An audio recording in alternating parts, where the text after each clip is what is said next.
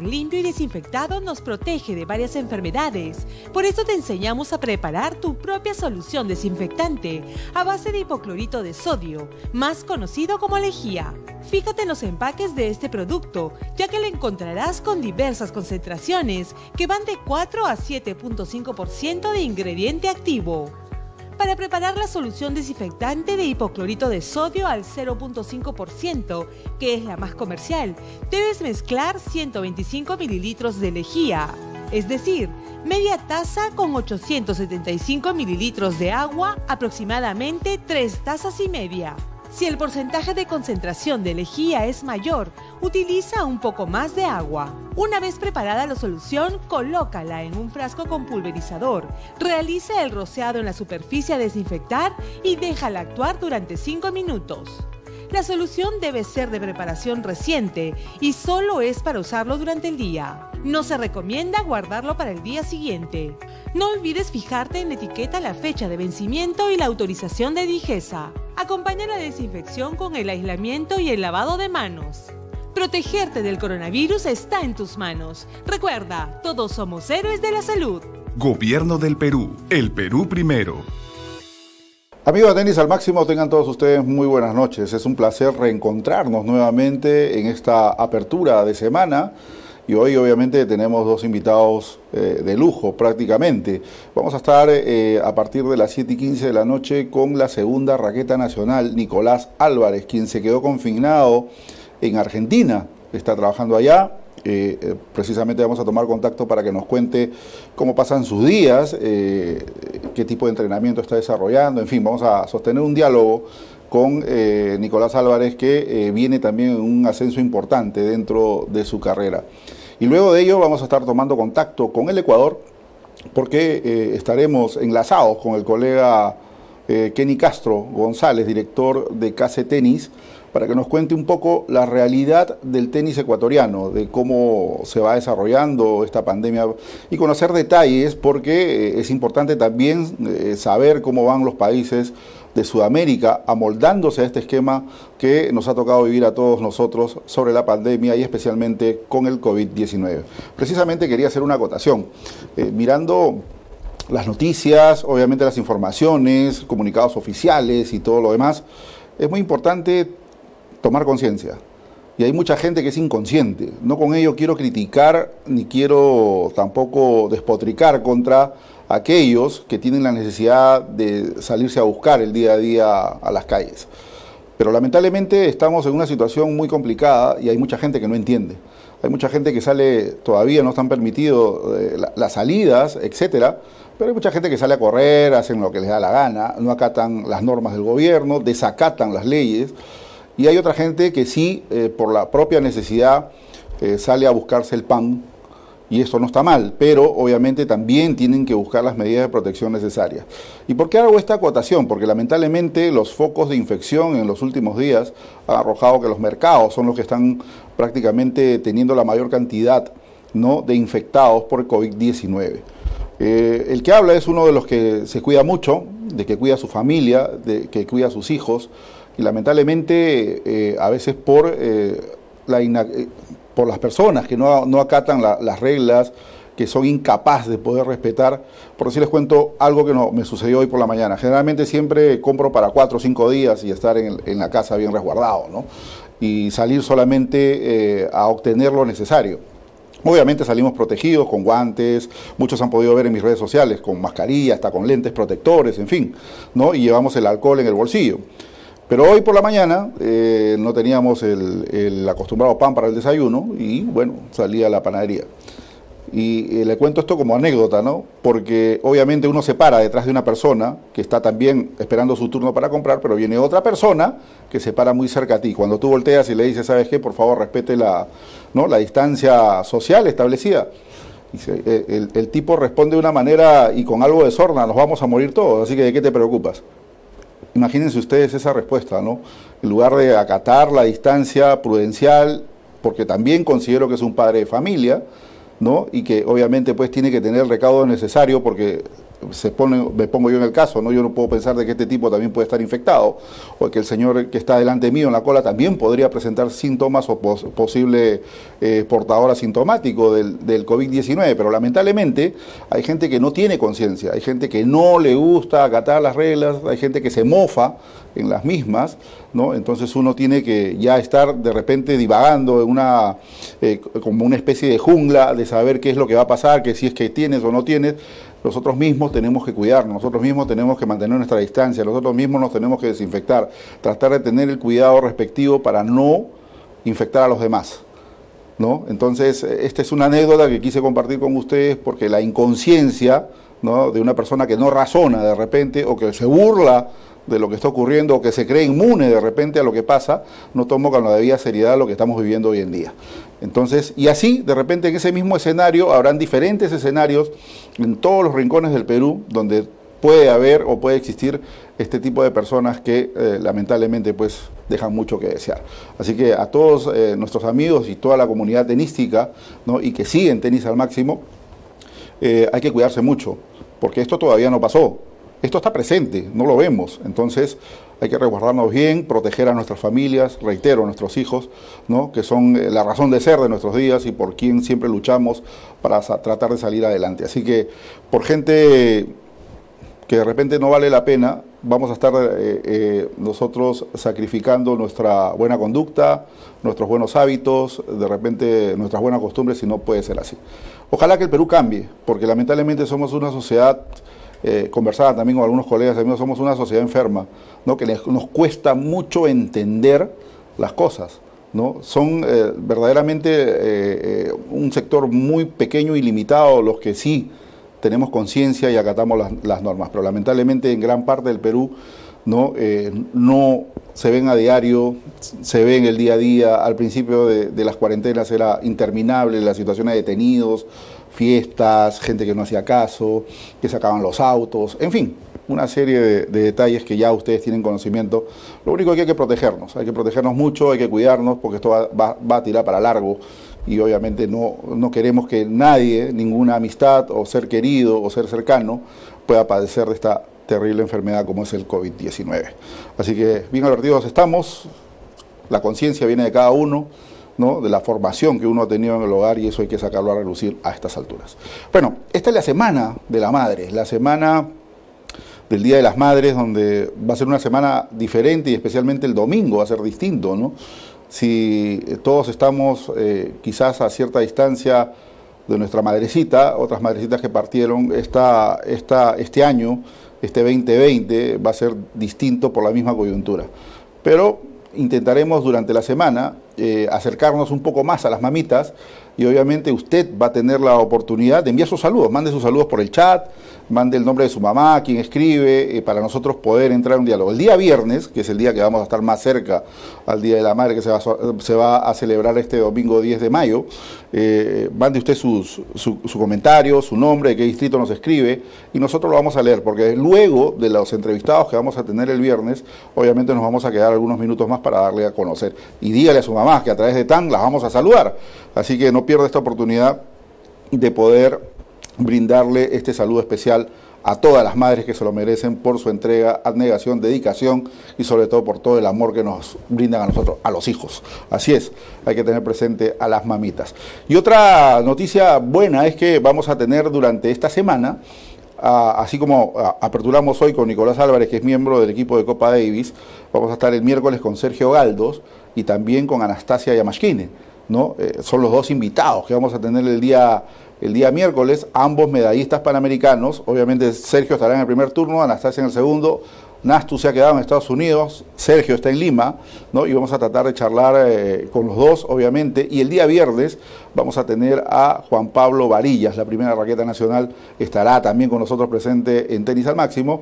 Y obviamente en el segundo turno estamos viendo a quién vamos a tener de invitados, un invitado sorpresa. Así que así están las cosas. Otro punto importante, Obviamente hay, hay, mucha gente que escribe y que nos da a conocer sus puntos de vista y respetamos todos. Pero hay gente que a veces lo hace de manera malintencionada. Hay mucha gente que critica, ¿no? Y estas críticas están buenas y eso es aceptable. Pero hay gente que a veces se rasga las vestiduras eh, sacándole la mugre al tenis peruano y yo le hago solamente una sola pregunta. ¿Qué hizo usted por el tenis peruano? A esa persona que escribe y que siempre tira la piedra y esconde la mano, ya se sabe quién es, obviamente, pero la pregunta puntual, y dice que es un dirigente de algún club por ahí, por el norte, pero ¿qué hizo usted por el tenis peruano?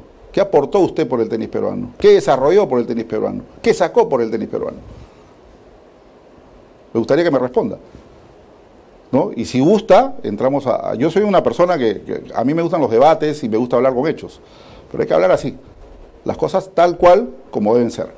¿no? Entonces, bueno, ya no darle más tribuna tampoco a este tipo de personas. Bueno, la, noticia del día de hoy, la, abridora de, hoy, obviamente, es, tiene que ver con una sanción, ¿no? Y esta sanción la ha dado a conocer el TIU el día de hoy, que es la Unidad Integral de Tenis, Por sus siglas en inglés, y que ha sancionado de por vida al egipcio Youssef Hossan. ¿Por qué? A ver, dice, dice la nota, el egipcio Youssef Hossan ha sido expulsado del tenis de por vida después de ser declarado culpable por múltiples arreglos de partidos y otros delitos de corrupción.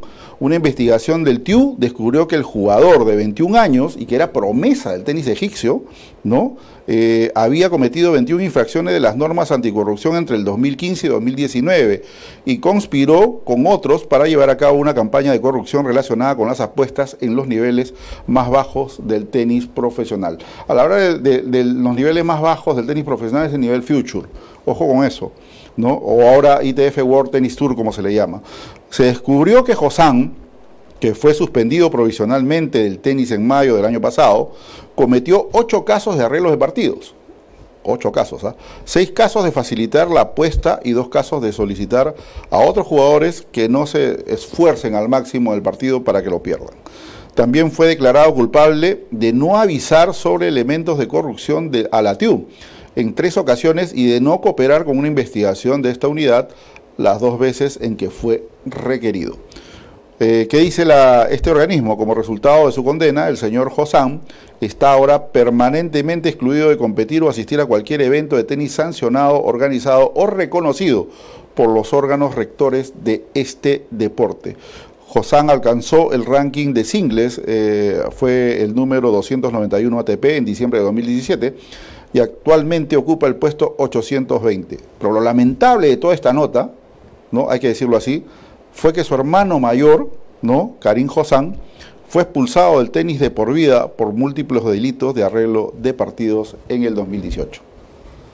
Y como dice el dicho, gallina que come huevo, aunque le quemen el pico, lo vuelve a comer. Así que dos, Josán, expulsados totalmente del tenis.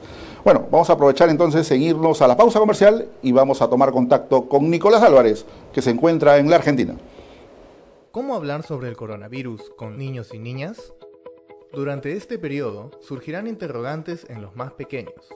Aquí te damos algunos consejos sobre cómo abordar este tema con niños y niñas de hasta 6 años de edad. 1. Mantente informado. Los niños y niñas que tengamos a nuestro cargo nos ven como referentes y confían en nosotros para mantenerlos seguros. Mantengámonos correctamente informados a través de los canales oficiales. Esto nos permitirá generar seguridad y tranquilidad en ellos. 2. Protege sus emociones. Es fundamental proteger el bienestar emocional, tanto como la salud física, de niñas y niños. Evita que se expongan mucho tiempo a noticias o reportajes sobre el tema, más aún si tienen un enfoque sensacionalista. También evita que escuchen conversaciones de adultos que podrían no comprender. Siempre será mejor si, luego de informarte, tú mismo les dedicas tiempo para escucharlos, explicarles y resolver sus dudas e inquietudes con un lenguaje sencillo, pero sin engañarlos. Recuerda que el tiempo que le dedicamos a un tema también puede transmitir inquietudes, aunque esa no sea la intención. No dejes de realizar otras actividades con ellos. 3. Protege su salud. Esta es una buena oportunidad para sentar las bases del autocuidado, que les permitirán ser responsables con su propia salud y la de otras personas a lo largo de su vida. Aprovechemos este tema para incidir en conductas de prevención y protección, como el lavado de manos con agua y jabón. También podemos fomentar el cuidado del entorno y de otras personas, enseñándoles cómo se deben cubrir al toser o estornudar, la importancia de mantener ambientes ventilados y limpios, entre otros. 4. Tu ejemplo vale más que las palabras. Si les decimos a los más pequeños que mantengan la calma, pero nos ven intranquilos o nerviosos, o no ven en nosotros el hábito de lavarse las manos, poco habrá valido lo que les hayamos dicho.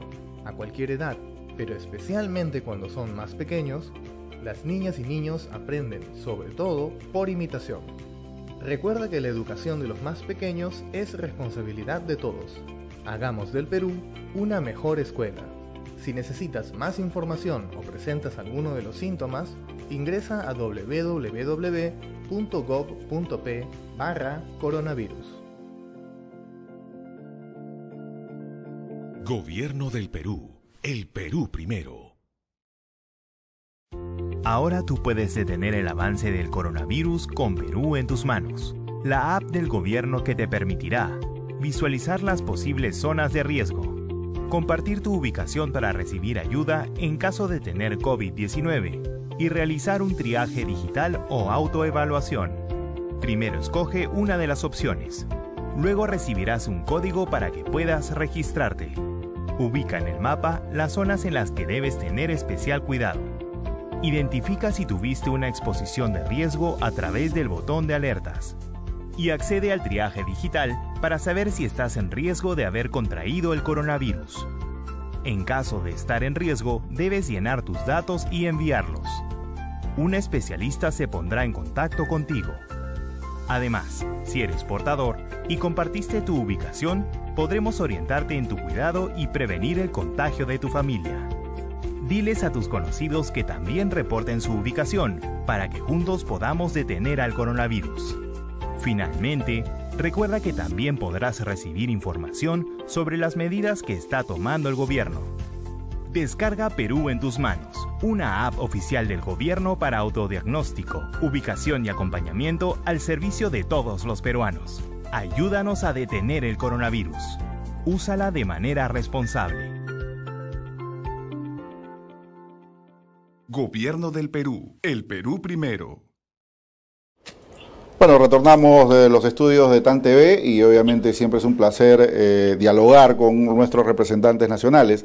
Antes de darle la bienvenida a Nico Álvarez, un saludo especial a Agas y Paredes, que están por, eh, enganchados también en la señal, a Eduardo Aquino Villanueva, a Nacho, ¿no? el interminable encordador de, de, las estrellas, de los jugadores, y está enganchadísimo obviamente para escuchar a Nico. Nico, ¿qué tal? Muy buenas noches, bienvenido a TAN TV. Muchas gracias, Jorge. Un placer estar acá. Bueno, igual para nosotros eh, es un placer saber de ti. Eh, bueno, cuando terminó la Copa Davis sabíamos que enrumbabas rápidamente a la Argentina y hoy, eh, bueno, en estos días nos hemos enterado que te has quedado confinado por allá. ¿Qué pasó? Estabas, este, tomaste un par de semanas de, de entrenamiento y creo que tu rumbo era Machala, si no me equivoco. Sí, sí, esa era la idea, ¿no? Ya hace, parece hace mucho tiempo que fue eso. Eh, la idea era entrenar un par de semanas acá con, un nuevo equipo técnico, un nuevo equipo físico y, prepararme bien para, una gira de Challenger que, que, bueno, ya quedó muy lejos, ¿no? Sí, sí, indudablemente la coyuntura que se vive hoy en día ha hecho pues de que el mundo cambie, especialmente el mundo deportivo, ¿no? Eh, los cambios también se dieron dentro de lo que es tu cuerpo técnico. Hasta hace poco trabajabas con Diego Chucky Junqueira. Hoy en día cuéntanos un poco cómo te va con Hernán Gumi, si no me equivoco. Sí, sí, eh, terminamos en, en, buenas circunstancias y, y bueno, opté por, por, un, cambio, un cambio técnico y, y nada, eh, empecé acá, empecé acá en Buenos Aires, eh, probando con, con, Hernán. Nos dimos un, un periodo de prueba que, que, bueno, lamentablemente no, o sea, no pudo terminar, ¿no? Porque empezamos a entrenar una semana y media eh, y bueno, después se cortó por la cuarentena, ¿no? Pero no, los primeros días fueron, fueron muy buenos, eh, estaba feliz ahí en la academia. Es una academia que tiene muchos jugadores jóvenes eh, y no tiene tantos profesionales. El, el único otro profesional que está jugando full time hace años es Ceballos. Horacio Ceballos, que también ahí con, Lombardo. Eh, y que bueno, él también fue un par de días a entrenar, pero, pero después le agarró la cuarentena, se está preparando para Indian Wells. Y, y nada, pero sí fueron, fueron muy buenos días de entrenamiento. Eh, ¿Cómo estás pasando tus días de, confinamiento ahí en Buenos Aires, estimado Nico? Bueno, yo estoy alquilando un departamento eh, en la zona de Cañitas, en Buenos Aires. Es una, una, zona que ya conozco bastante, donde, donde venido a través de los años. En un departamento donde ya me he quedado en el pasado, conozco al dueño, así que por ese lado estoy tranquilo. Eh, de estar en un lugar donde no tengo, bueno, lógicamente no hay, no hay presión de, de salir, ¿no? O que se ocupe en, en, en, un momento próximo. Pero estoy acá solo. Eh, tengo, tengo gente conocida acá en Buenos Aires, ¿no? Por, cualquier emergencia, eh, gente de confianza, pero, pero bueno, sin mucho contacto social, ¿no? Obviamente. Eh, y nada, trato de, de, mantenerme activo, haciendo ejercicios físicos. Justo antes que empiece la cuarentena, el, el equipo físico me dio unos materiales como para usar acá en el departamento. Eh, así que trato de hacer, hacerlo mejor con lo que tengo. Eso es bueno, eso es bueno, en verdad, porque, bueno, dentro de todo, dentro del amplio día que, nos pasamos todos confinados en casa, hay que ser un poco creativos y tratar de desarrollar algún tipo de actividad. Y muchos deportistas de tu nivel, obviamente, eh, nos han manifestado efectivamente eso, ¿no? De que hay muy poca oportunidad de hacer tenis, pero sí vienen trabajando la parte física. ¿Cómo convivir también con la parte mental, Nico, en estos tiempos de, de pandemia y de COVID-19? Sí, exactamente, es, no es fácil, ¿no? No es fácil, hay, hay días que son más, más duros que otros, eh, especialmente cuando uno no está, no está rodeado de, la familia o de los amigos. Eh, ya de por sí estar en Buenos Aires eh, requiere cierto esfuerzo, incluso cuando no hay cuarentena, porque uno está, está lejos de casa, pero pero bueno, más aún ahora, ¿no? Entonces por eso es importante eh, mantenerme socialmente activo con amigos, eh, y bueno, también en, contacto con, con, el psicólogo, hablar cuando, cuando no me esté sintiendo bien, eh, con los entrenadores físicos y los entrenadores de tenis hablamos mínimo una vez por semana en una reunión de Zoom, como para estar al tanto de todo, más allá de, lo que hablamos por, por chat. Eh, pero sí saber que tengo un, equipo detrás mío que, que, me está apoyando en el día a día y sabe que, no estoy en una, posición fácil, ¿no? Claro. Nico, hay muchos, muchos chicos ahora, cambiando obviamente el contexto del diálogo que estamos sosteniendo, hay muchos chicos y todavía aquí en el Perú se cree que la universidad es el cementerio de los deportistas. Tú eres ya una persona profesional, graduada, obviamente, y has competido eh, en, en conferencia 1 en los Estados Unidos jugando por Diud en el primer nivel universitario. Cuéntanos un poco esta experiencia y cómo has trasladado la misma al nivel profesional.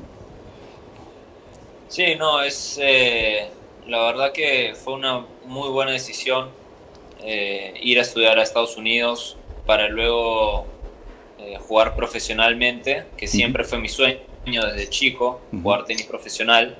Pero ya en mi adolescencia sabía que, que pasar por la universidad iba a ser una, eh, una trayectoria apropiada para mi propio camino, porque, bueno, tenía la, la experiencia que, que, me había contado mi mamá de, de, jugar en la universidad, ella también jugó en División 1, en una de las mejores universidades en, su momento de, de, tenis femenino, muy competitiva, y, y, ya sabía que el nivel era muy alto allá, eh, sabía que estaba preparado académicamente y, y, con el inglés como para, para ir y estar tranquilo y saber que, iba a poder tomar clases, sabía que, iba a poder manejar los estudios con el tenis. Eh, entonces, y también investigué bastante sobre, sobre cuál iba a ser la mejor universidad, eh, el nivel de tenis de la universidad, el, nivel de tenis de la conferencia, eh, que son, son datos importantes ¿no? para, para preparar una buena experiencia universitaria. Entonces, la verdad que cada vez menos creo que, que la gente está pensando que, que, el tenis universitario es como el cementerio, ¿no? Eso también, también pasa en Estados Unidos, donde hay muchos entrenadores que sugieren a, a, a sus jugadores ir directamente a, a profesional, más aún de la USDA, porque tienen miedo que, que, los jugadores cuando vayan a la universidad se descarrilen, ¿no? ya sea por el área social o por el área académica. Eh, por ahí un, jugador que está considerando jugar profesional dice, bueno, voy a la universidad y, y cuando termine veo cómo estoy para, para, jugar profesional, pero por ahí le encanta le encanta la medicina y, y ya está. O sea, conoció su verdadera pasión eh, o por ahí le gusta salir de fiesta más de, más de, lo, que, más de lo que debería si quisiese jugar profesional y, y por ahí tiene otros intereses. Eh, entonces ese es el miedo ¿no? Eh, con el que, por ejemplo, la USDA tiene que vivir porque es, es, un, es un riesgo, ¿no? Si el jugador no está completamente determinado a jugar profesional terminando la carrera, no vas a entrenar tan fuerte, no le vas a poner el mismo ánimo al físico, eh, al tenis, a la prevención de lesiones y, a partir de ahí se te puede descarrilar un poco ¿no? el, camino hacia el profesionalismo. Sí, yo soy consciente de, lo, de, lo, que afirmas y obviamente siempre mi recomendación a los padres que conversan conmigo es que manden a los chicos a la universidad, ¿no? que obtengan una beca y que puedan puedan competir. Indudablemente que eh, en, el nivel universitario el entrenamiento es muy duro, es rígido, pero le sirve de todas maneras al, competidor. Se entrena muy distinto a lo que podrían entrenar en Perú, se convive de otra manera y, lo principal de, este hecho es que ya sale siendo un profesional. ¿no? Como lo has hecho tú, ¿no? Entonces, eh, eh, es una buena opción. Hay muchos chicos todavía juniors en el, en el Perú que están indecisos si dar ese paso a seguir siendo profesionales sin estudiar o de repente conseguir eh, la opción de irse a la universidad y posteriormente eh, ser profesionales. Yo creo que esta segunda opción que acabo de manifestar es la más adecuada. Definitivamente. Claro. Definitivamente, estoy completamente de acuerdo, eh, porque sé, sé el nivel que hay en la universidad y, y yo creo que si un jugador opta por jugar directamente profesional sin ir a la universidad, es porque ese jugador eh, está en el nivel top 10 eh, de un jugador universitario o top 5. Que significa que si va a la universidad se va a aburrir de ganar partidos jugando de número uno contra los mejores jugadores de Estados Unidos y de, de otros respectivos países que han ido a la universidad primero. Y yo creo que si ese es el caso, ya es un jugador que está dentro de los 500 o 400 primeros eh, a los 18 años. Claro. ¿no? Entonces tendría que ser un caso muy especial o, o por ahí de entre los cinco primeros del mundo ITF, ya con sponsors y con posibilidades de, de jugar cuatro o cinco años eh, profesionales con un apoyo económico muy fuerte. Eh, porque también hay que considerar que cuando uno va a la universidad, eh, si, tienes, si tienes cierto nivel, te dan, te dan una beca por, por jugar el tenis. Entonces, mientras que te estás recibiendo una, una educación eh, parcialmente gratis o completamente gratis, eh, entrenamiento parcialmente gratis o completamente gratis en equipo, que es muy divertido, eh, jugar en equipo, viajar por Estados Unidos, conocer distintas partes y, bueno, muy importante a un nivel muy alto, ¿no? una exigencia bastante importante. yo creo que es la, decisión correcta para, para, cualquiera que no esté, como dije, ¿no? en, tal nivel de, de decir, bueno, si voy a la universidad es por arraso con todos y, me aburro. Tú tuviste una muy eh, buena participación en tu universidad en Duke. Eh, llegaste a estar varias semanas como top ten, ¿no? Si no me equivoco. Sí, sí, estuve tres de los cuatro años. Eh, un año estuve lesionado, pero tres de los cuatro años que, jugué estuve en algún momento en el, en el top ten, sí. Bueno, ese es mérito al esfuerzo, Nico, y eso se refleja hoy en día también en parte de lo que viene siendo tu carrera profesional. Hablemos un poco de la experiencia panamericana. Tú fuiste parte del equipo panamericano. Eh, de repente no fueron las eh, eh, el rumbo trazado el que hasta donde llegaste. No sé si llegaste a esa segunda, tercera ronda, no, no recuerdo muy bien. Pero ¿qué tal la experiencia? segunda ronda. Segunda ronda. ¿Qué tal la experiencia? No, una, una experiencia muy, muy bonita, la verdad. Eh, más allá del, resultado tenístico, que me hubiese gustado que sea mejor, eh, que no se, me dio, no se me dio el caso. Eh, la verdad, muy, muy orgulloso de, primero de todo, representar al Perú ¿no? en, un juego panamericano que, que, nunca, nunca había vivido, nunca había, como, como si había vivido Copa Davis o Sudamericanos o Mundiales Sub-16 o mismo los Juegos Olímpicos de la juventud. Eh, esto, fue, esto fue algo muy, muy importante en, mi carrera, ¿no?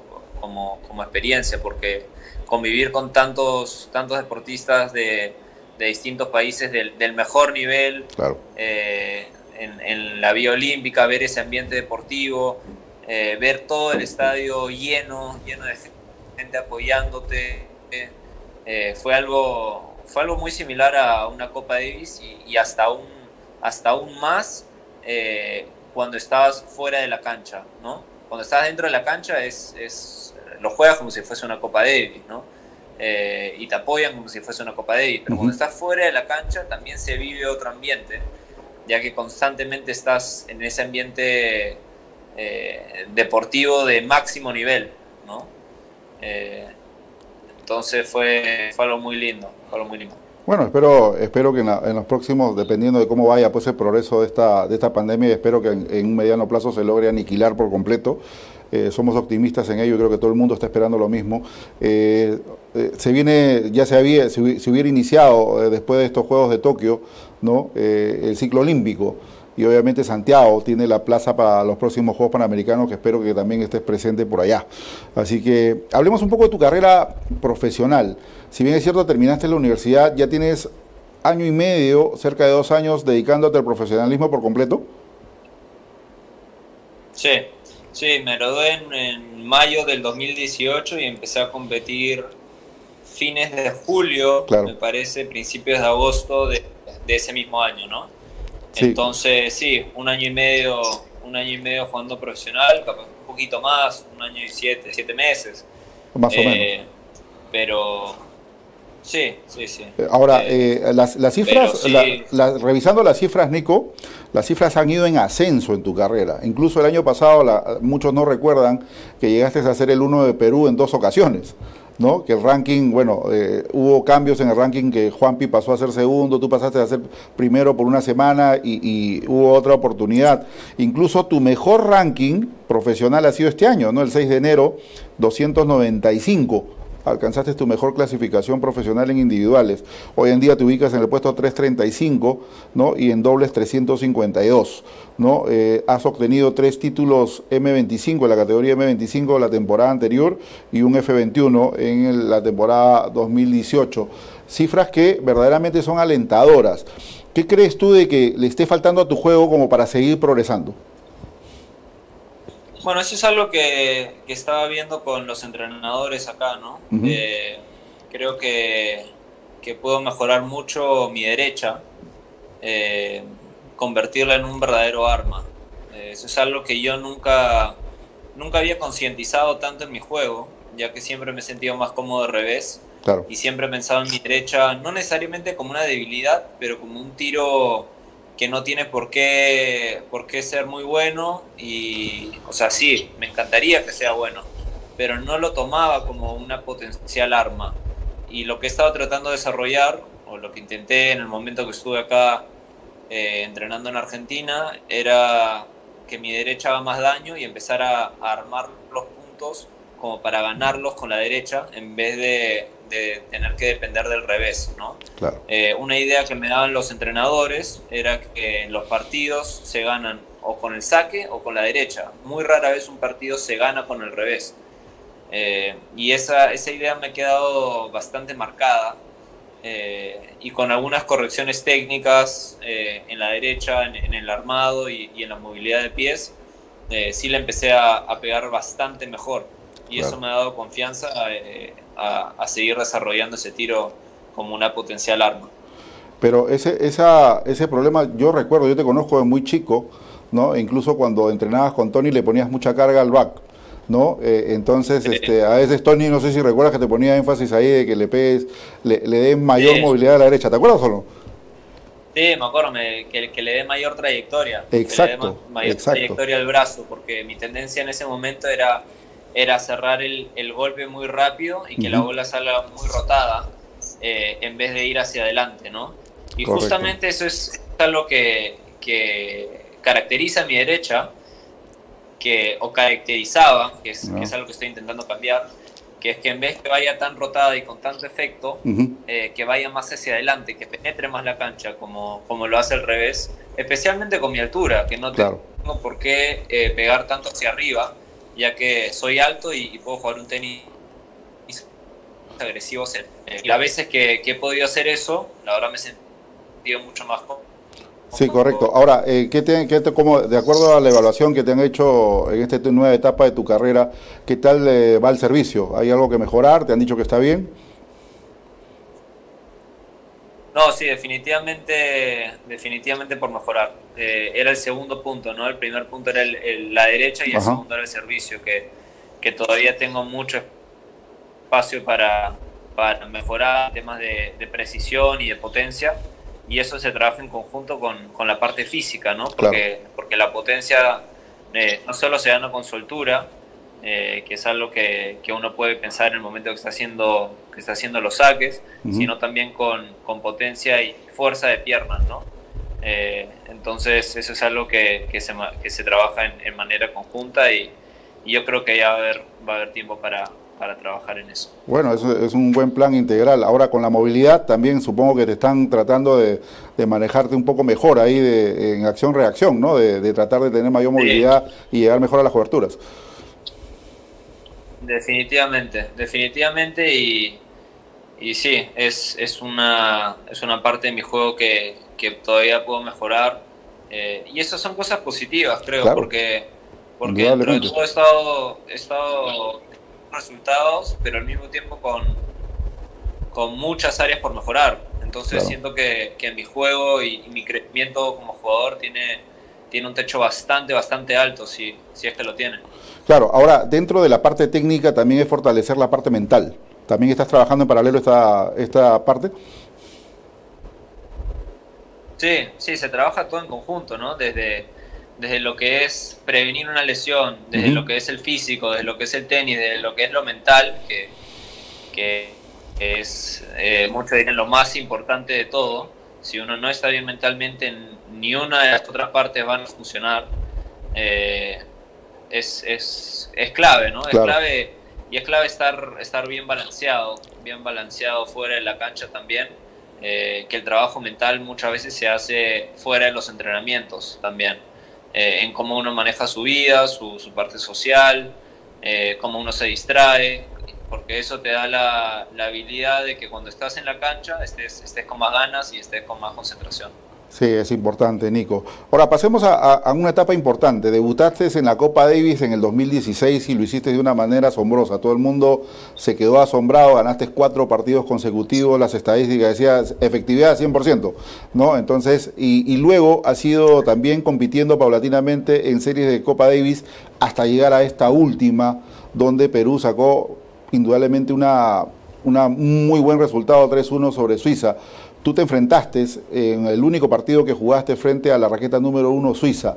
¿Crees que eh, si yo he visto el partido, indudablemente mucha gente me ha preguntado si tenemos los partidos de Copa Davis, sí lo tenemos, tú también me lo preguntaste. Sí tenemos los partidos completos, pero estamos esperando la autorización de la productora para poderlos emitir a través de nuestro canal. ¿no? Lo tenemos en bruto, obviamente lo tenemos que narrar y etcétera, pero tenemos la, toda la serie completa. Así que hay que tener un poquito de paciencia. Si nos autorizan, indudablemente nosotros vamos a comentar eh, todos los partidos. Pero, eh, ¿qué sensación te dejó estar frente a un jugador del nivel de Eric Laxonen eh, que terminó por 6-4, 6-4 a favor del Suizo?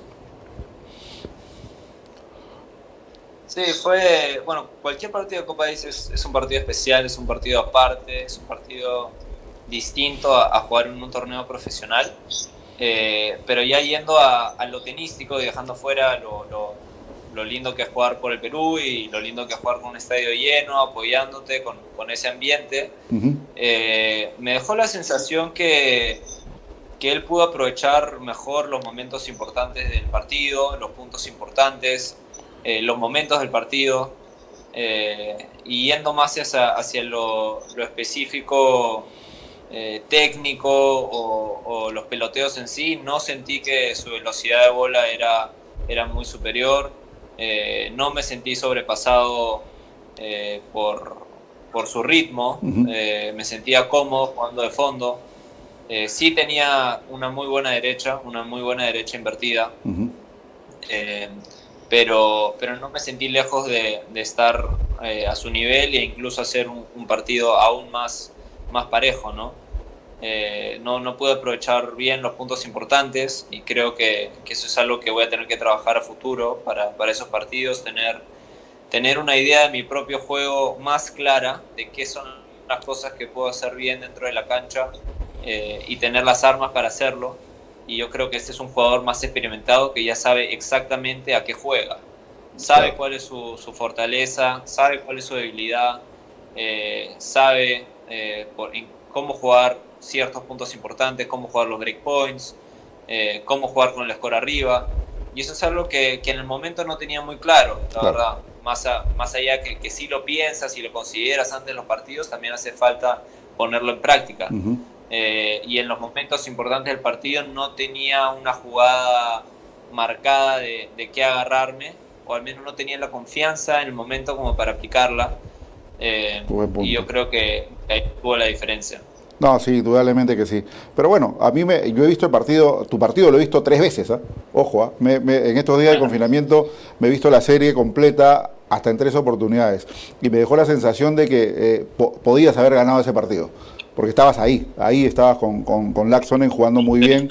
¿No? Entonces, bueno, ya vas a tener oportunidad de tener ese material, no te preocupes. Pero eh, obviamente... me, lo pidieron, me lo pidieron los entrenadores de acá que lo querían ver eh, ahora que estamos en, en, cuarentena, a veces miramos videos de mis partidos o, de otros jugadores y, hablamos, ¿no? Pero es muy complicado pasarte el partido completo, pesa 100 gigas, no hay forma de pasártelo, ¿me entiendes? Pero bueno, vamos, vamos, a tratar de ver la, la, manera, si es que lo podemos emitir, obviamente ya queda grabado en nuestras redes sociales y lo vas a poder, lo van a poder observar ahí, ¿no? Eh, ¿Cómo has visto este grupo que está manejando ahora eh, Tupi Venero y, y Luis Horna?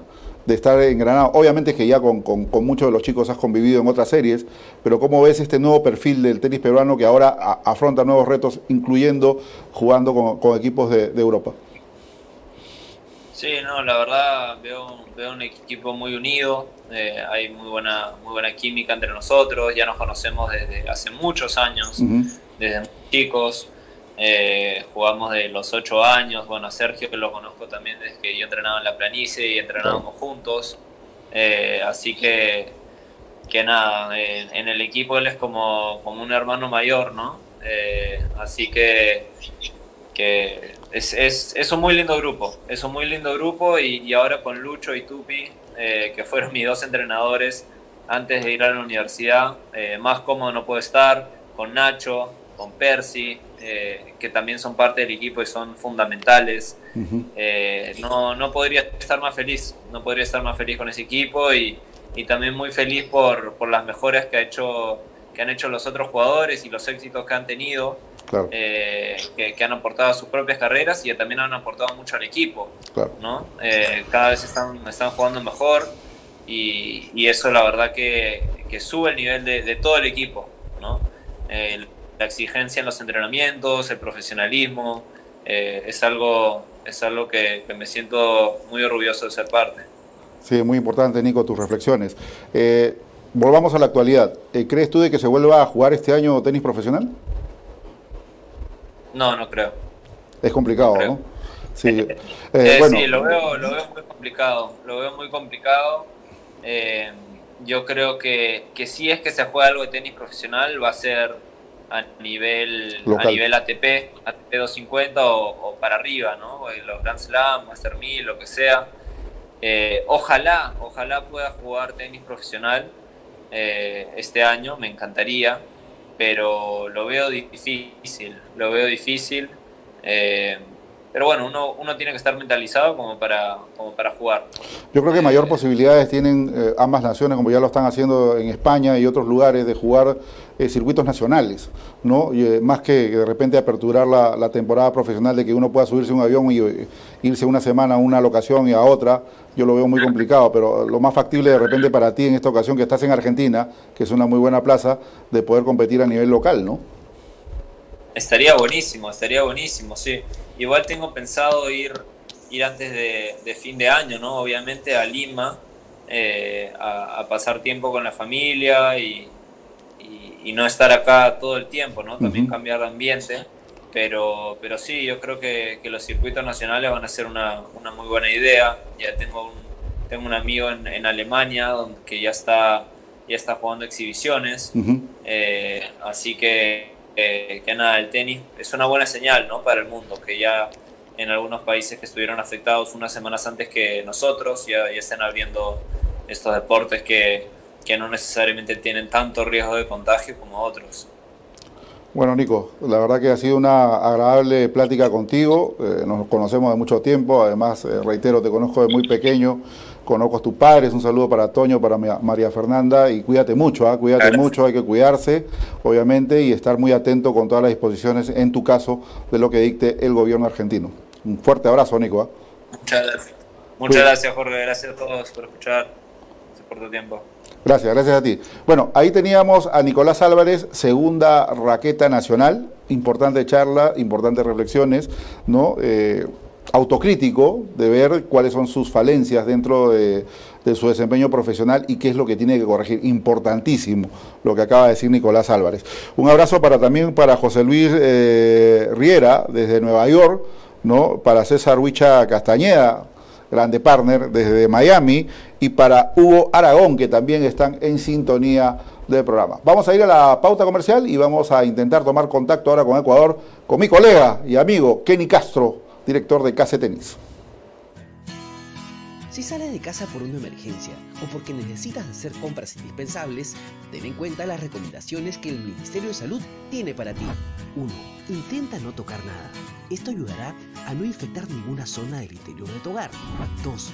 Quítate los zapatos con los que vienes de la calle y colócate unos limpios y cómodos. 3. Quítate la ropa y guárdala en una bolsa plástica para posteriormente lavarla. 4. Deja tu billetera, cartera y llaves en una zona cerca de la puerta. 5. Dúchate inmediatamente y lávate las zonas más expuestas de tu cuerpo. 6. Desinfecta tu celular, llaves y lentes con alcohol. 7. Desinfecta todas las superficies que hayan sido tocadas. 8. Quítate los guantes, deséchalos y lávate durante 20 segundos las manos. Recuerda que no es posible hacer una desinfección total. El objetivo es disminuir el riesgo. Protégete del coronavirus. Gobierno del Perú. El Perú primero. Presidente, está acá el personal de la Policía Nacional con la moral muy alto. Nosotros, que en un momento combatimos al enemigo terrorista, al crimen organizado, sabemos que estamos enfrentándonos a un enemigo invisible, mortífero y peligroso.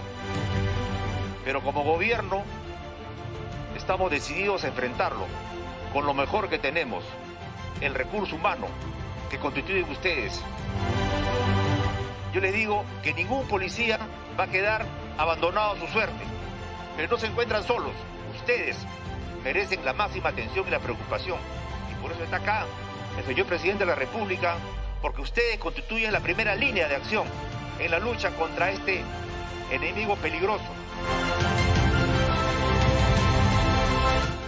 ¡Policía! ¡Policía!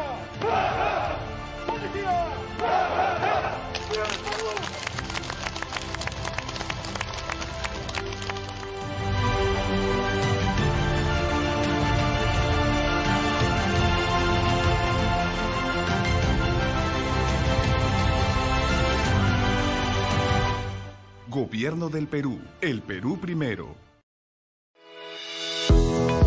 Mantener nuestro hogar limpio y desinfectado nos protege de varias enfermedades. Por eso te enseñamos a preparar tu propia solución desinfectante a base de hipoclorito de sodio, más conocido como lejía. Fíjate en los empaques de este producto, ya que lo encontrarás con diversas concentraciones que van de 4 a 7.5% de ingrediente activo. Para preparar la solución desinfectante de hipoclorito de sodio al 0.5%, que es la más comercial, debes mezclar 125 mililitros de lejía, es decir, media taza con 875 mililitros de agua, aproximadamente 3 tazas y media. Si el porcentaje de concentración de lejía es mayor, utiliza un poco más de agua. Una vez preparada la solución, colócala en un frasco con pulverizador. Realiza el rociado en la superficie a desinfectar y déjala actuar durante 5 minutos. La solución debe ser de preparación reciente y solo es para usarlo durante el día. No se recomienda guardarlo para el día siguiente. No olvides fijarte en la etiqueta la fecha de vencimiento y la autorización de Digesa. Acompaña la desinfección con el aislamiento y el lavado de manos. Protegerte del coronavirus está en tus manos. Recuerda, todos somos héroes de la salud. Gobierno del Perú. El Perú primero. Bueno, retornamos nuevamente con Tenis al Máximo y TAN TV. No se olviden de escribirnos a través de nuestro correo electrónico info tantv.pe y a través de nuestro WhatsApp 990-962-399. Si nos quieres escribir del exterior, no te olvides de poner más 51 en la parte delantera. Vamos a tomar contacto con el Ecuador. Ya estamos conectados con nuestro colega y amigo Kenny Castro. Kenny, si me estás escuchando, muy buenas noches. Jorge, ¿cómo estás? Buenas noches, un gusto saludarte eh, desde Guayaquil, esperando que estés bien con tu familia, con todos tus amigos, toda la gente en Lima, en Perú, eh, tratando de salir adelante en estas eh, épocas tan difíciles. ¿Cómo estás, Jorge? ¿Estás bien? Sí, adiós, gracias, bien, a buen recaudo, la familia también, y obviamente pues este, tratando de, de sobrellevar esta pandemia que nos ha tocado vivir esta nueva sensación a nivel mundial que es muy complicada, ¿no? Pero gracias a Dios, todo bien por nuestro entorno, el entorno amical también. cuéntanos un poco, Kenny, cómo está la situación país en Ecuador, cómo se está sobrellevando. Nosotros andábamos muy preocupados porque Guayaquil, obviamente las imágenes que llegaban de Guayaquil eran catastróficas. Cuéntame si ya se logró eh, controlar esta situación de pandemia por allá, especialmente en Guayas. ¿Cómo va la situación? Sí, es verdad, Guayaquil es la ciudad más golpeada de, Sudamérica, definitivamente. Y, bueno, la, estamos pasando mal. Estamos ahora mismo en una etapa un poco ya de reordenamiento ¿no? Eh, sufrimos bastante el mes de marzo, definitivamente. Hubo un pico alto de, fallecidos en la ciudad de Guayaquil, especialmente, la ciudad eh, que ha sido afectada. Eh, abril también, las primeras semanas de abril, y ya estas últimas semanas ha ido un poco bajando, especialmente la cantidad de fallecidos diarios, que se elevó casi a la décima, a la décima potencia, ¿no? En cuanto al, al número regular de fallecidos diarios en una ciudad de Guayaquil que tiene alrededor de 2 millones, 2 millones y medio de habitantes, ¿no? Eh, pero la situación en la última semana, eh, digamos que ha, ha, decrecido un poco en este sentido, pero igual eh, siguen habiendo contagios ¿no? de, del COVID. Así que se mantiene todavía el semáforo rojo, que quiere decir ¿no? cuarentena total en casa, ¿no? no eh, no hay eh, permiso para salir, hay toque de queda desde las 2 de la tarde hasta las 5 de la madrugada, ¿no? y recientemente hoy se abrieron eh, canales de distribución de ventas online, ¿no? de, restaurantes, de electrodomésticos, lo que sea, lo que necesites, pero todo es por, por internet y te lo van a dejar a la casa. Es lo único que se abrió a partir de hoy lunes, pero la situación se ha calmado un poco pero es, está siendo todavía de mucho, de mucho cuidado. Lo que sí te digo, Jorge, es que eh, bastante fake news, noticias falsas difundido, ¿no? que lamentablemente algunos políticos de fuera del, Ecuador se han hecho, eh, se han agarrado de eso como para tomarla como ejemplo, y, muchas noticias son falsas y crueles que, que han, han, circulado, pero bueno, pues es parte de la humanidad que Sí, es la, es la, típica, la típica de la política en todos los lugares del mundo. Eh, tu, toque de queda es más rígido, es más rígido obviamente de 2 de la tarde hasta las 5 de la mañana. Aquí en el Perú a partir de, la, de las 6 de la tarde. Cuéntanos un poco cómo está la situación de los eh, referentes del tenis ecuatoriano, especialmente el equipo Davis, mi estimado Kenny. Sí, bueno, eh, el equipo Copa Davis que ganó Japón hace poco en Ciudad Miki, justamente días previos, ustedes deben darse cuenta ¿no? que fueron las qualifiers que Ecuador visitó a Japón, allá en Ciudad Miki, que se jugó sin público, ¿no? Y ustedes se dan cuenta que los, los pasabolas o alcanzapelotas estaban con mascarilla y con guantes y con eh, tenían una especie de ahí de, de, no sé, de bandeja que daban las bolas, o sea, mucha, mucha, mucho cuidado, mucha seguridad. Eh, Ecuador ganó y y al regreso, Emilio Gómez tenía que jugar la cual de Wells y de Miami. Eh, Roberto Quiroz y Gonzalo Escobar se quedaron en Estados Unidos también para distribuir su calendario. Eh, pero no, tú sabes, no se pudo jugar nada más y lograron regresar a Guayaquil. Eh, los días ya ahí al filo, porque hubo hasta se cerró el aeropuerto internacional, está cerrado, mejor dicho. un día antes de, cerrar llegaron, llegaron y están en Guayaquil Emilio Gómez, Diego Hidalgo, Roberto Quiroz y Gonzalo Escobar es de Manta, es de otra provincia de Manaví. Él está allá y están todos eh, bien con el capitán Raúl Rivere siguiendo los eh, protocolos no establecidos. ¿no? Eso, eso sí, eh, te imaginas, este Jorge, tenistas de alta competencia que vienen con esa con esa vía, ¿no? hacerle un cambio brusco para ellos tienen que, tienen que adaptarse, no les queda otra. Sí, igual acá también Varías venía bien, venía Sergio también jugando muy bien, pero es lo que hay y no queda, no queda otra cosa, Kenny. Ahora, eh, dentro de ello, ¿después de cuánto tiempo Ecuador va a disputar las finales o va a disputar esta final del Grupo Mundial? Eh, ¿Las finales de la Copa Davis, en preguntas? Sí, correcto. Sí, es en noviembre. No, no, no, pero después, de, eh, después, de, cuánto tiempo Ecuador viene a competir a este nivel? Es que no te escuché bien la pregunta. ¿Puedes repetir, por favor? No, no, te preguntaba, ¿después de cuánto tiempo Ecuador vuelve a estar presente en este nivel de competencia en Copa Davis? Ya, ok, ok, sí. Eh, bueno, 2009, Ecuador fue la última vez que ascender al Grupo Mundial, formato de 16 países, recuerda, ¿no? Bueno, recién se cambió de esto, ¿no?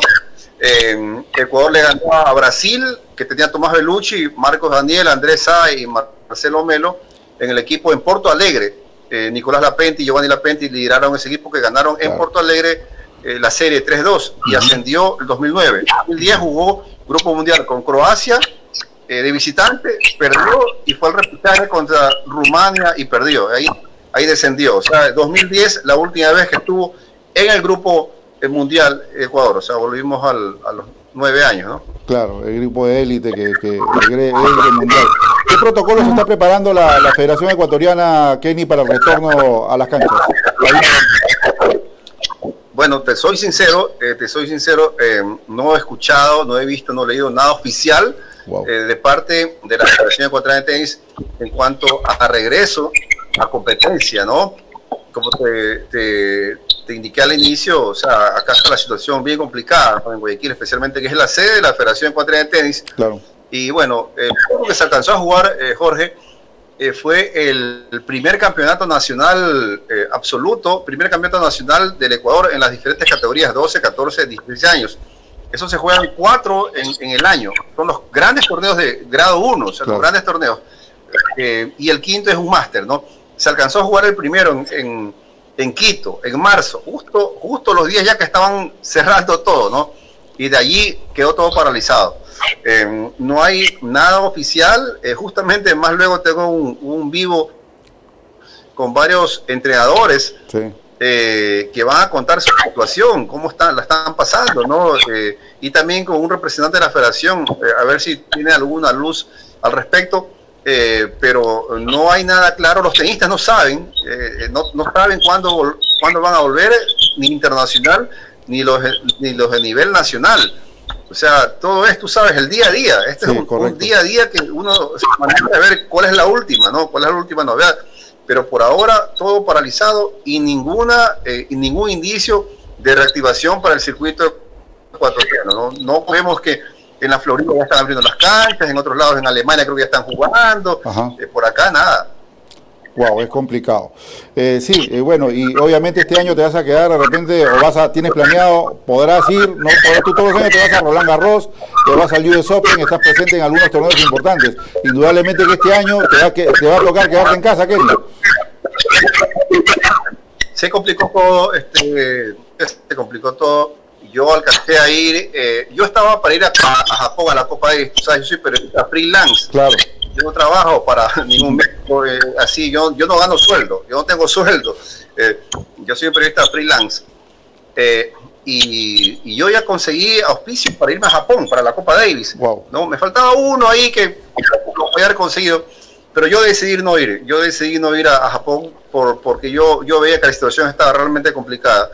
Y tú sabes, Jorge, cuando uno viaja eh, a, esa, a, esas coberturas solo y, por tu propia cuenta, tú eres público responsable de tu riesgo, ¿no? Así es. Es diferente si tú viajas cobijado, por un equipo, por una federación o por un medio grande. Uh Es lo inconveniente, allá te, te apoyan, te resguardan, te, te, te, dicen que otra semana más, Cuando uno va solo, uno corre esos riesgos y a mí me algunos viajes que he tenido que, algunas peripecias que salvarlas solas.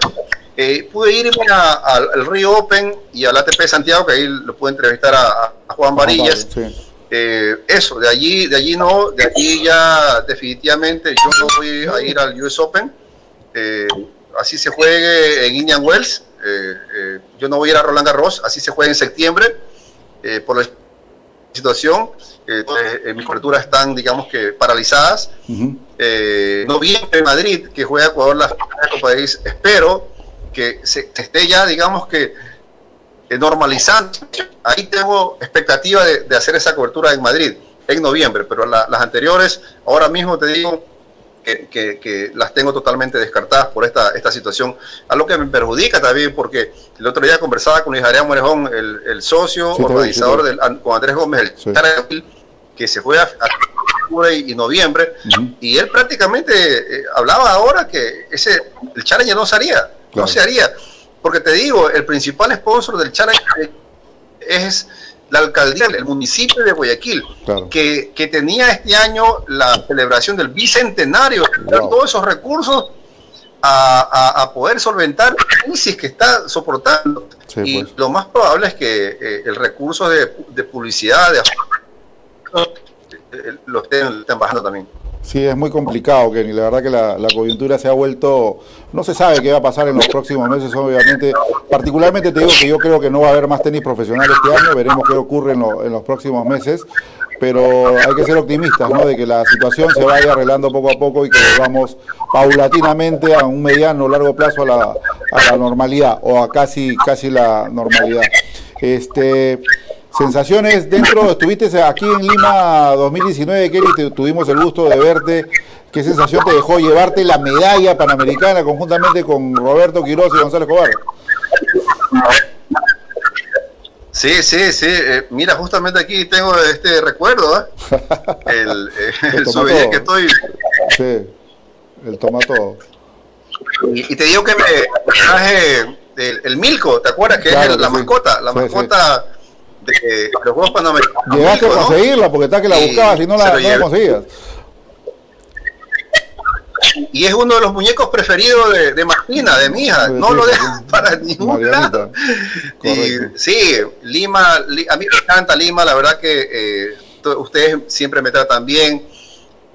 Eh, la primera vez que viajé a cubrir algo en Lima fue en 1998, la Copa Ericsson. ¿Te acuerdas que se realizó la Copa Ericsson desde el 97 hasta el 2001? Y allí la organizaba Teresa Fará, que no sé la vida de ella, si, si está escuchando, si está viendo en algún lado, saludos a Teresa Fará, que era la organizadora de la Copa Ericsson del Challenger de, Lima, que jugaba Luis Horna, que, que, jugaba ahí toda esa banda argentina, Coria, Chela, Gaudio, eh, el chino Miranda salía allí. Eh, allí visité, después, sabes, la la, la Copa de el 2000, estuve también allí, que Ecuador le ganó 3 a 2 eh, a Morejón a Tupi Venero, el, el, último punto, el quinto punto, eso fue en abril del año 2000. Estuve cubriendo también la exposición en el lawn tennis. Eh, de aquí en la, Davis, en la Davis del 2012 creo que fue, ¿no? La, la que se jugó en, Jugamos en, Lima también. claro. Y claro, y de allí, eh, y de allí, bueno, el año pasado en los Juegos panamericanos espectaculares. La verdad que eh, extraño la comida de, Lima, de Perú, es espectacular. es, algo, es algo increíble. Eh, te digo, yo, algunos lugares en el mundo, obviamente hay buena gastronomía, en Ecuador también hay buena gastronomía, pero la de Lima es top, top 2 o 3 mundial. Y una, una, una de las cosas que te quería preguntar, Kenny, porque tuvimos el gusto de estar en Quito el año pasado con, contigo y con, con Nicola Penti, fue tu función como jefe de prensa del evento de Federer Esberet. Ahí cuéntanos un poco la experiencia, tu cercanía con el suizo, qué sensaciones te, te dejó estar frente a uno de los mejores del mundo, por no decir el mejor.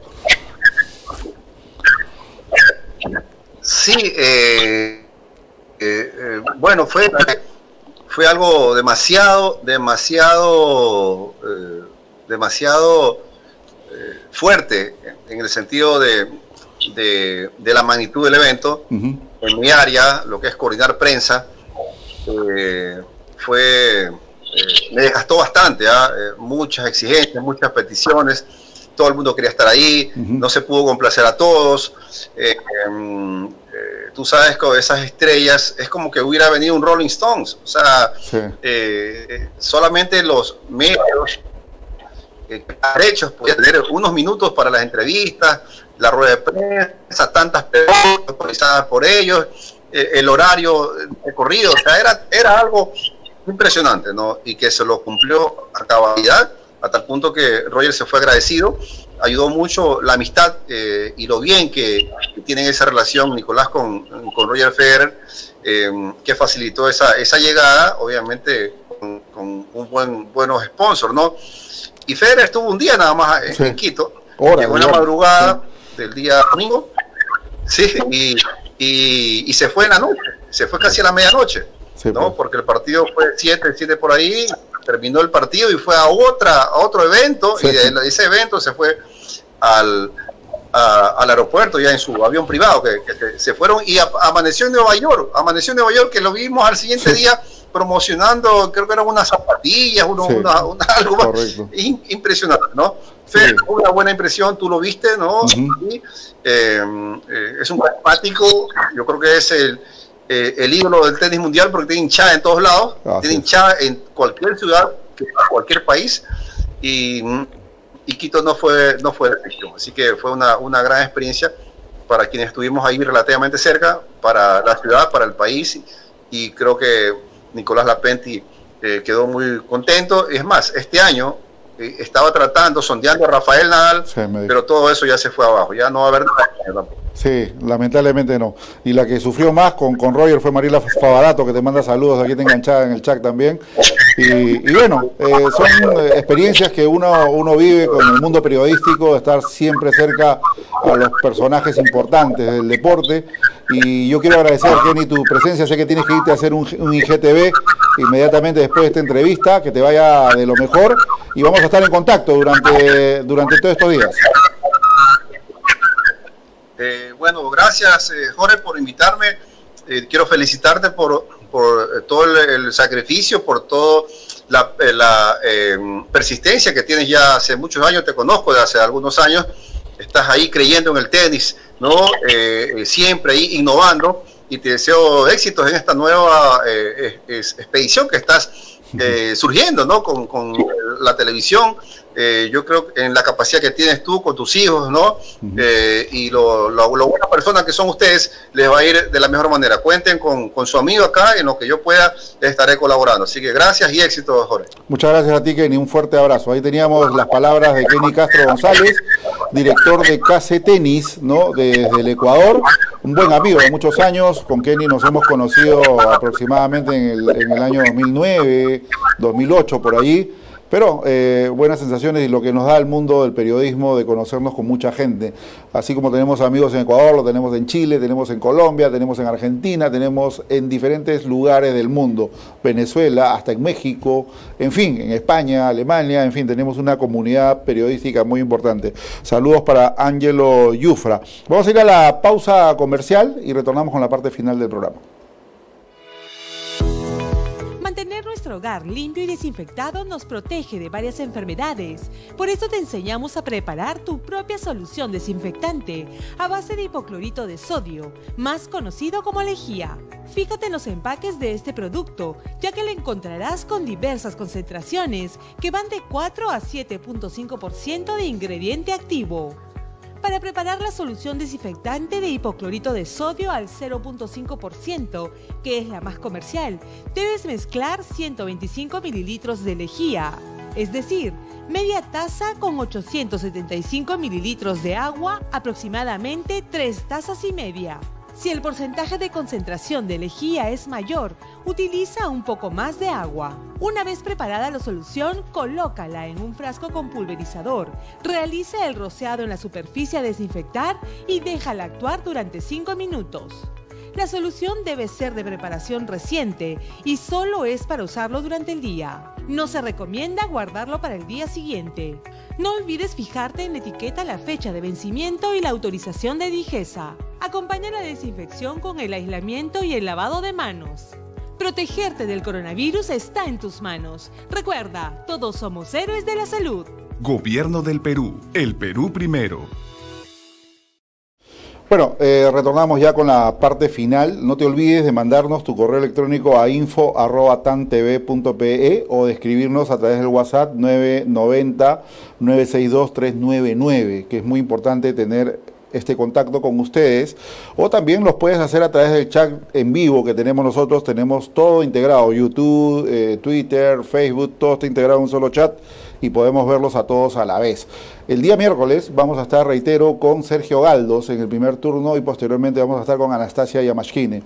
Importantes las reflexiones que hizo Nicolás Álvarez con respecto al tema universitario. Me gustó mucho el enfoque que le dio y ese mensaje que transmitió. Porque hay muchos chicos que hoy en día están viendo que si se van a estudiar, no se van a estudiar, que quiero ser profesional. Y yo creo que la primera opción, y siempre lo sigo diciendo, que es tomar la carrera universitaria, ser un profesional y posteriormente dedicarte plenamente a, intentar ser un profesional del tenis rentado. Eso es, eso es, eso es muy importante, entonces hay que, hay que tener esto muy presente. El podcast, si no has podido ver esta, obviamente va a quedar grabado en las redes sociales, pero también tenemos el podcast a través de Anchor y Spotify, el podcast de tenis al máximo. Ahí vas a poder obviamente escuchar en audio todos nuestros programas desde el inicio y es una buena alternativa. Si estás ahí en tu cama con tu celular, podrías escuchar el programa si no lo viste el día de hoy. Vamos a tratar de innovar también a través del podcast los martes, jueves y sábados, de hacer un un tema diferente, de darle un, enfoque distinto, de hablar un poco de nuestras experiencias, de nuestros viajes. Hemos viajado a muchos lugares del mundo, acompañando especialmente a nuestra selección de Copa Davis y eh, contar un poco de cómo surgió TAN y cómo va creciendo TAN en el mundo del tenis peruano. Y también cómo hemos logrado que la marca se posesione a nivel eh, sudamericano y a nivel global, porque tenemos mucho contacto con diferentes medios del exterior, tenemos mucho feeling con Chile también. Vamos a tener eh, invitados internacionales la próxima semana, jugadores de élite del ATP, que ya estábamos ahí en contacto, obviamente, para poderlos tener también a través de las pantallas de TAN TV. Eh, en España ya se, han, eh, se ha dado luz verde a que las personas puedan estar saliendo por horas y obviamente se ha permitido ya los entrenamientos de los jugadores de élite. Y obviamente uno de ellos es Nova Djokovic, que está, lo, agarró la, obviamente la, cuarentena en España. Y en Marbella, ¿no? Eh, ha tenido día Nova Djokovic, a pesar de que los clubes de tenis están todavía eh, bloqueados de poder eh, abrir sus puertas. No sé cómo hizo el serbio, pero se metió a una cancha con un partner y ha boleado pues por algunos minutos con el celular en la mano. ¿no? ahí en, Instagram ha colocado pues el, el, video donde el serbio está pues ahí boleando un poquito ¿no? en un club de España en esta localidad de Marbella.